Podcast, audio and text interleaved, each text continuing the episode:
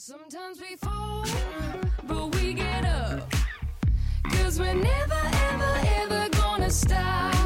Going through what's real, what's in our hearts. Cause we are lovers from another place, and you can take our stars away. Hello，大家好，我是姚老师，欢迎来到这一期的英语口语美养成。今天的话呢，我们来学这样一句话，来自于《Friends》Season One Episode Thirteen。 When they were all over you to go into your father's pipe fitting business, did you cave? When they were all over you to go into your father's pipe fitting business, did you cave? When they were all over you to go into your father's pipe fitting business, did you cave? 当全天下都希望你继承你爸的事业的时候，你有屈服吗？When they were all over you to go into your father's pipe fitting business, did you cave? 整句话呢，在朗读过程当中注意一下 all over，all over 可以变成 all over，有连读的现象。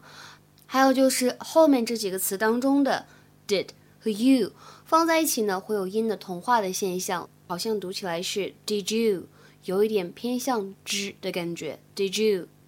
When they were all over you to go into your father's pipe fitting business, did you cave? 前半句话怎么理解呢？When they were all over you，这里的 over 可以把它理解成为 to have an effect or influence on，对某个人产生影响。比如说，the change that came over you，the change that came over you。那什么叫做 pipe fitting？pipe fitting 表示的是管道安装这个行业。那最后这个单词呢非常有意思，因为我们都知道 cave。C A V E 表示的是洞穴的意思，那么用作动词居然有 surrender 屈服或者投降的含义。动词短语是 cave in to something to finally do what somebody wants after you have been strongly opposing them。比如说看这句话，The president is unlikely to cave in to demands for a public inquiry。总统不太可能会屈服接受公众质询。The president is unlikely to cave in to demands for a public inquiry。今天的话呢，请同学们来尝试做一下下面这个英译汉，并留言在文章的留言区。The school committee finally caved in to the demands of parents and teachers.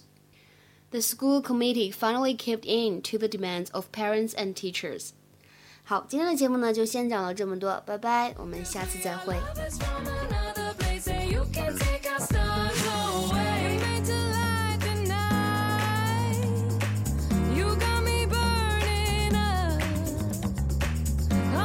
See